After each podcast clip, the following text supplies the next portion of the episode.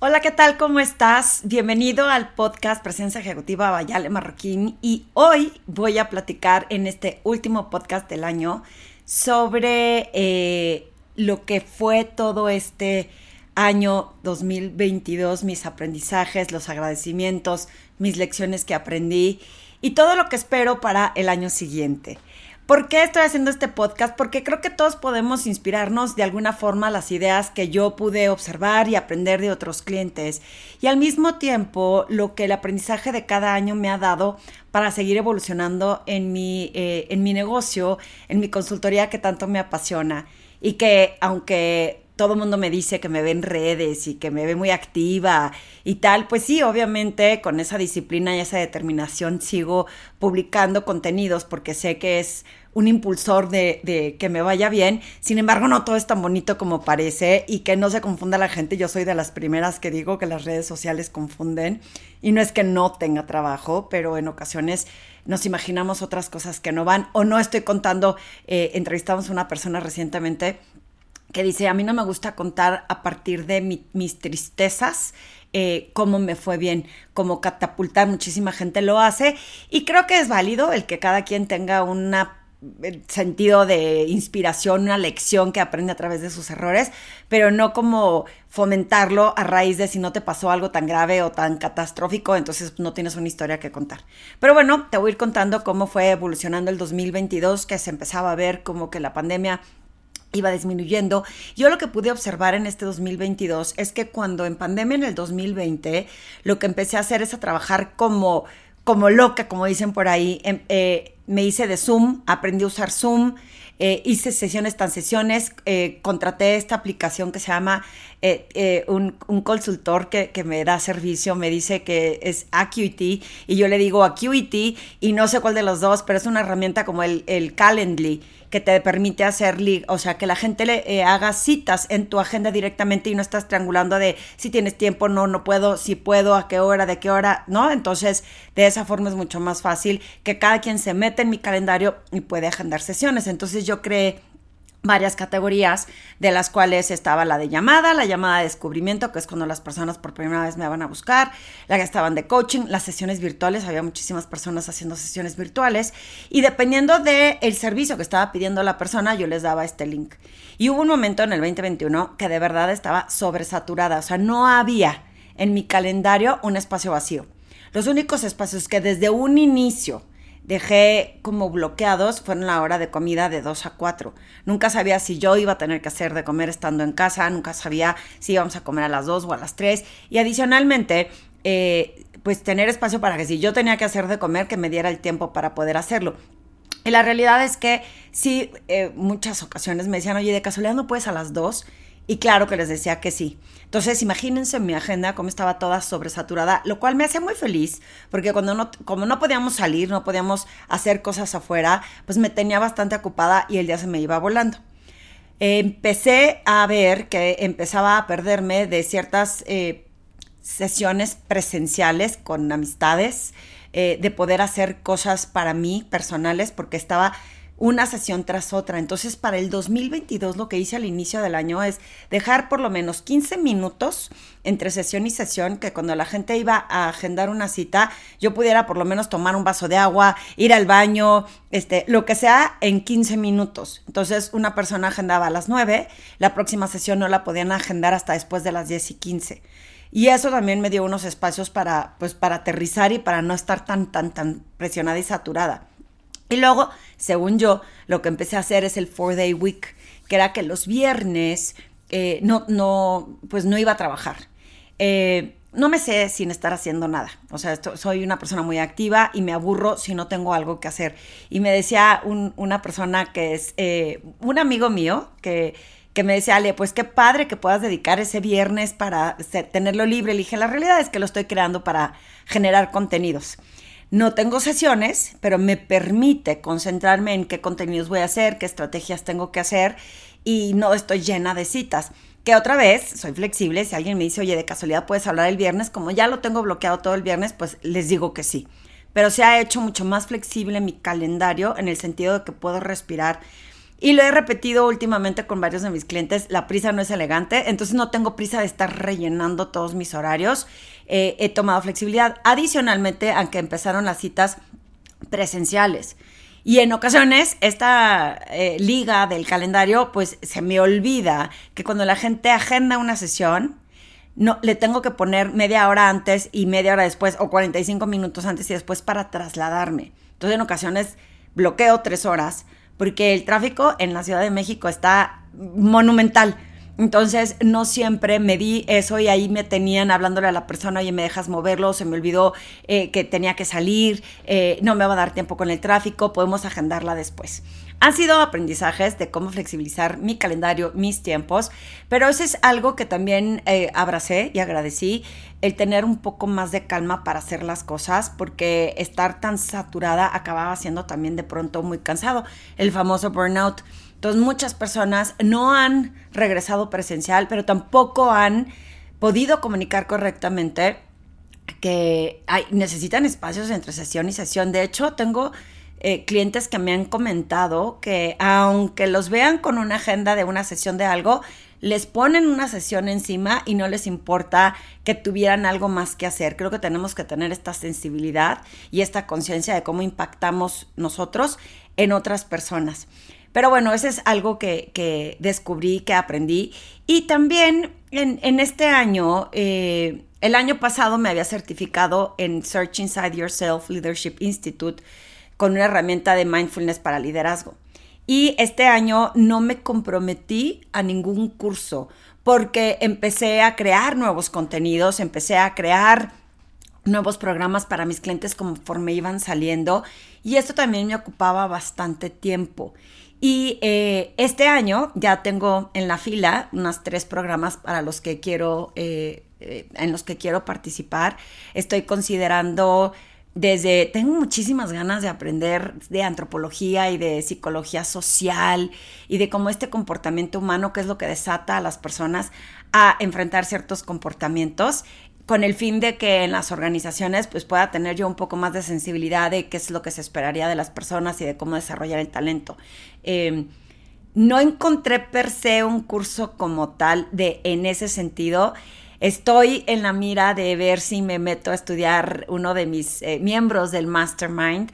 Eh, me dijo que iba a estar capacitándose para ser consejero y me pareció bastante interesante entender y te voy a explicar por qué porque en el pasado he oído de mis clientes que está la sala de consejo, que en el consejo opinan. Eh, cuando estuve en el medio financiero yo tenía mucha gente cercana que eran consejeros y no tenías que tener una formación previa. Pero de mis clientes escuché que hay algunos consejeros que están ahí nada más por, por el nombre, por el título y porque les pagan. Entonces, de pronto no aportan mucho o casi nada y no tienen como una idea de cómo llevar la sesión. Entonces una amiga que también cercana, que hay que parar la antena y esta, como digo yo, yo solo sé que no sé nada y estar en este nivel de, de escucha y de aprendizaje, me dijo, Ale, ¿por qué tú deberías de ser consejera? Le dije, no, bueno, claro que no, porque yo finalmente cuando me salí del medio financiero pues no fui directora general. Claro, soy la directora general desde hace 12 años de mi negocio, que he logrado que no solo que sobreviva, porque se oye feo como está sobreviviendo, sino que ha crecido y ha evolucionado. Y si bien no es una empresa súper eh, retadora como la de las personas que tienen arriba de 100 empleados o más de, de 500 o 1000 empleados, si bien sí hay algún aprendizaje que pueda yo aportar. A mí lo que se me ocurrió es que como se me da esta parte del diálogo, de la comunicación, de facilitar, pensé en que podría estudiar como consejera para entender cómo se sesionan en estas, eh, cómo sesionarlas, cómo facilitar eh, las juntas de consejo y sobre todo porque si en un momento dado se me presenta la oportunidad, tengo claridad y entendimiento de qué es, de qué trata, cómo es la estructura, qué se tiene que, que saber, qué no y que no estoy buscando que me paguen, y si me pagan, qué bien, pero que sí, sí tengo este know-how, me pueda abrir una plataforma para hacer más networking, para conectar con más gente, para, para poder entender qué es lo que se requiere de un consejero y yo poder desde facilitar, o a lo mejor en una de esas se abre la oportunidad y pueda yo eh, estar dentro de un consejo. Así que eh, eh, ese es uno de los proyectos que traigo para este 2023 que me tiene emocionada de ver qué voy a aprender, qué voy a recordar. Muchas materias de las que ven ahí, pues son temas que vi hace años cuando estaba en el medio financiero, así que será bueno refrescar. Ojalá y mi amigo y mi, y, es mi amigo y que está en mis masterminds también esté ahí para que tenga yo una mancuerna y me ayude a los conceptos que yo no logro entender, que los pueda entender. Eh, otra de las cosas que aprendí en este 2022, bueno, sigo creyendo fielmente en que los viajes ilustran y te da una cierta sensibilidad y un cierto aprendizaje y diferentes perspectivas. Y sacar este tema, aunque no sea la verdad en la boca, te permite hacer estas comparaciones que no lo puedes lograr hasta que o no viajas en ese lugar o no lo vives. Recientemente hablé con una persona que me decía que el país de origen de su comunidad es mucho más difícil vivir ahí que en México. Y desde su punto de vista no lo dudo, pero no lo puedes saber hasta que no viajas, hasta que no lo ves y hasta que no logras entender. Y creo que esta flexibilidad de entender cómo se mueven diferentes organizaciones, que sí se hace, que no, en diferentes países, en diferentes ciudades, en, en diferentes comunidades, te da una sensibilidad y una perspectiva que sigo fomentando eh, que se dé. Entonces, el año que viene ya estoy planeando mis viajes. Uno de, mis hijos se va a cambiar de país para estudiar, entonces estoy buscando el pretexto eh, de irlo a visitar para poder conocer el país en, donde va a estar. Va a estar en las Islas Canarias. Entonces, me, da mucha curiosidad ver cómo se vive ahí y qué es lo que puedo aprender de, de esa situación. Así que veamos qué es lo que me depara. También tuve la fortuna y tuve la, conexión, lo que es increíble, cuando hablamos de marca personal, la gente eh, eh, es, es, un tema de consistencia, de consistencia, de consistencia. Y cuando explico el concepto de consistencia, que aunque en ocasiones pensemos que no vemos un resultado, pues pareciera que, es inútil el esfuerzo que estamos haciendo. Y yo descubrí que a través de estarle taloneando al concepto de, personal branding, de marca personal, Francia Garra, que está en España, me invitó a participar en un documento que está, él recolectó a las personas que él encontró como expertas o especialistas en personal branding o en marca personal y, nos invitó a participar y no se imaginan la cantidad de personas que escribió un artículo de este tema. En el caso, yo escribí sobre los mitos y realidades en el tema digital y todo lo que hacemos que puede contribuir a debilitar o, pues sí, a, a caer, a que se caiga tu marca personal por errores que cometemos, porque lo que descubrí a través de uno, que haya tanta gente dedicándose a marca personal es que es un concepto que llegó para quedarse y que seguir fomentando, imagínense que llevo casi 12 años con mi consultoría y el tema marca personal sigue a flor de piel. Hubo una época en que decían que estaba trillado y que estaba de moda y la realidad es que sigue existiendo porque hay muchos conceptos bien interesantes detrás de la marca personal, mientras eh, lo hagamos fielmente con esa disciplina, con esa determinación, con esa consistencia y no vendiendo un producto de marketing. Yo sigo peleando que en mi aprendizaje la marca personal no es fingir algo que no eres y no es tratar de aparentar eh, con tal de vender y crear como un mensaje de humo que no esté sustentado porque eso eventualmente se cae, eventualmente truena. Eh, Así que descubrí que el tema de marca personal es un concepto que lo tengo en mi plataforma digital. Está un curso que la gente puede tomar y pagar ahí a través de esa plataforma para el, contenido y quiero creer que este año pues va a ser de reinventar el contenido, de volverlo a refrescar, a actualizar, porque el término y el concepto de marca personal sigue siendo un concepto que me siguen pidiendo mucho, eh, que yo lo complemento con conceptos eh, mucho de inteligencia emocional, de cómo generar confianza, pero todo habla del mensaje que tenemos o que queremos proyectar como profesionales. Eh, este año tuve la fortuna también de aprender de las alianzas. He querido crecer mi negocio y siempre he dicho que como emprendedora, si tú eres emprendedora y me estás oyendo, si eres emprendedora y me estás oyendo, pues luego se hace difícil porque oímos de los startups y de los unicornios y se ve algo así como muy lejano. Y yo siempre he dicho que sigo siendo emprendedora. Ya algunos de ustedes que me han escuchado saben de mi fracaso en Londres cuando traté de emprender con una amiga mía y no nos funcionó ninguna de las dos y pues fue fracaso para mí de decir no voy a ser empresaria. Sin embargo, como emprendedora, creo que sí puedo tener más procesos, sistematizar mi negocio, aparte de hacer alianzas. Entonces eh, se acercaron a mí. Eh, fíjense cómo la marca personal afecta e impacta, porque eh, una de ellas fue mi clienta cuando estuve trabajando para Coca-Cola, que les di unos cursos en Coca-Cola y se acordó de mí. Y como se acordó de mí, me buscó y ahora estamos haciendo alianzas en donde nos estamos conectando con los servicios que yo doy, que ellas no dan. Ellas tienen una empresa de recursos humanos y procesos de recursos humanos. Y ha sido un placer trabajar con ellas porque me ha abierto las puertas para otros horizontes que a lo mejor yo no me hubiera topado con ellos y más aún estando sola. Entonces eh, descubrí y volví a agradecer que los conceptos en los que más disfruto el tema de comunicación, el tema de la presencia ejecutiva, que aunque estoy terqueándole al término presencia ejecutiva para que no lo confundan con imagen, eh, hasta ellas me dijeron, Ale, se puede confundir con un término de imagen pública y profesional en lugar de proyección profesional y yo creo que la presencia ejecutiva es un elemento fundamental en el liderazgo de las personas. Entonces estoy terque y terque, así como estuve terqueando en el de personal branding y alguien me invitó a colaborar en esta revista que es a nivel mundial, también le estoy terqueando el concepto de presencia ejecutiva, porque eventualmente ese concepto eh, eh, debiera, ojalá, ser entendido como una parte integral de un líder que tiene muchos elementos y de ahí derraman muchos conceptos que son bien interesantes, como la postura, el tono de voz, todos los pensamientos que estamos teniendo, que no estamos en el presente, cómo gestionamos nuestras emociones, cómo usamos lenguaje de poder y cómo estoy consciente de ese lenguaje que estoy utilizando. Todos estos temas los di en mi podcast este año, así que seguramente si quieres saber más o te llama más la atención alguno de ellos, lo puedas obtener.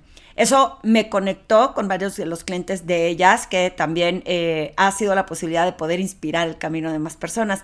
Y por el otro lado también estoy haciendo otra alianza con otros consultores en transformación cultural, que también me tiene muy emocionada ese proyecto. Es un poquito más sofisticado, un poquito más difícil de vender, pero el hecho de que pueda aprender yo otros conceptos y que pueda entender eh, más para tener más ramificaciones, me tiene muy emocionada, que eso me llevó a entender que no necesariamente si no tuviera estas alianzas, ¿Cómo puedo destacar mi negocio? Porque créanme que como emprendedora les digo, no todo es color de rosa. Intenté cursos digitales, que sí los tengo.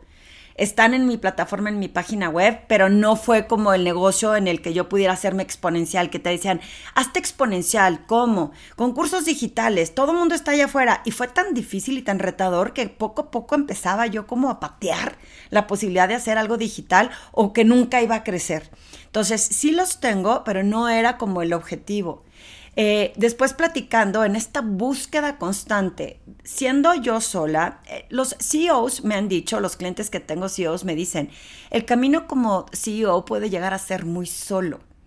Y sí, porque luego no se enteran de muchas cosas porque piensan que no le deben de decir muchas de las cosas que pasan en la organización. Bueno, pues el camino de un emprendedor solo como yo es muy solo, porque a quién le pido consejo, con quién valido una decisión que esté tomando, en quién me apoyo para ver si puedo recibir o no un consejo que sea bien tomada esa decisión. No se imaginan la cantidad de veces que había optado por hacer los cursos digitales, por hacer webinars y tratar de hacerlos públicos para tener más gente y tener más volumen.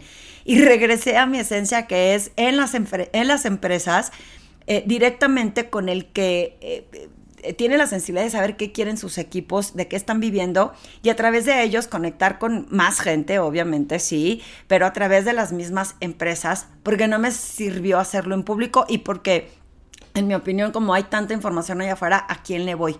De hecho, yo cuando estoy buscando un servicio que a lo mejor hoy está en tendencia o en moda, me da pánico buscarlo en internet porque no sabes si fue publicidad pagada y es de verdad, qué tan eh, bueno es el servicio, qué tipo de testimoniales tiene, como que muchas veces lo que necesitas es la publicidad de boca en boca. Entonces se vuelve tan retador que dije, ok, eh, webinars públicos, andar compitiendo se vuelve bien cansado y quita tiempo valioso de crear y de reinventar. Y fue así como di con, eh, con un, libro que yo la recomendé en mis tutoriales y en mis, eh, en mis reels de, de, las redes sociales que se llama The Pumpkin Plan, que me recomendó otro gran amigo. Y este libro habla de cómo los emprendedores eh, no sobrevivimos porque no tenemos procesos, no tenemos estrategias, porque creemos que debemos de hacer todo y porque en ocasiones no sabemos filtrar a los clientes que son valiosos. Y entonces este, lo leí y al final venía una recomendación de si me quería certificar como estratega de Pumpkin Plan o si quería contratar uno. Y pues yo levanté la mano y dije, necesito uno que me ayude a sistematizar. Si yo tuviera procesos y más orden, entendiendo que no soy tan mala para lo de los clientes, o sea, sí sé decir qué clientes me sirven y quién no, aunque tengan el nombre más rimbombante del mundo, que también lo aprendí a Zapes. Eh, el caso es que contraté este servicio, que es una consultoría, que me va a ayudar a sistematizar mi negocio, que es un poco como los ISOs 9000, que lo que estás haciendo es los procesos, un manual de operaciones, para que entonces le pueda enseñar a más personas que trabajen conmigo. Así que me emociona que este 2023 pueda tener mucho más orden en mi negocio y pueda crecer y justo en esto de la famosa ley de la atracción o de la abundancia, de lo que tú quieras eh, que, que sea varias personas que han visto todo este esfuerzo que le he dedicado de estos casi 12 años de disciplina, de constancia, de tratar de crecer, que insisto, no es que, esté bien hacerlo sola, estoy buscando la manera de rodearme de más gente que me permita hacerlo, pero las personas que han visto me, se han acercado a decirme, oye Ale, ¿Cómo ves si no solo una alianza, cómo podemos trabajar juntos? ¿Cómo podemos que lo que tú estás haciendo catapultarlo de otra forma?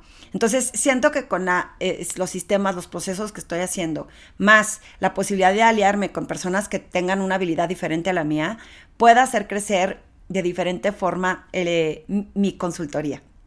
Así que si sigues atento, este va a ser el último podcast del año a los nuevos contenidos que voy a estar compartiendo. Quizá explore la posibilidad de invitar gente que me traiga eh, eh, expertise, que me platique un poco de temas relacionados a esa persona o a ese tema o a esa industria.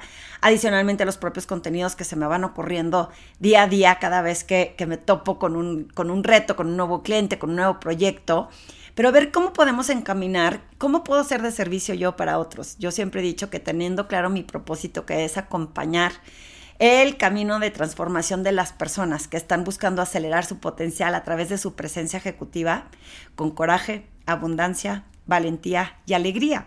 Y entonces, si logro hacer eso, inspirar a otros a que ellos puedan tener este proceso de transformación, quizá este año vengan cosas increíbles, novedosas, diferentes, de lo que yo pueda hacer con mi negocio para compartir estas herramientas para más profesionales y que podamos hacer que las cosas sucedan. Así que si estás oyendo este mensaje de cierre de año, de fin de año, de verdad espero que haya sido un año de agradecimientos, un año de aprendizaje, un año de borrón y cuenta nueva, porque entonces empezamos en base a cero y vemos cómo volvemos a empezar el año que viene. Aprender a soltar, eh, algo que no te conté es que quizás suelte uno de mis servicios que amo y adoro y que está siendo retador eh, llevarlo a cabo y entonces a veces hay que aprender a soltar.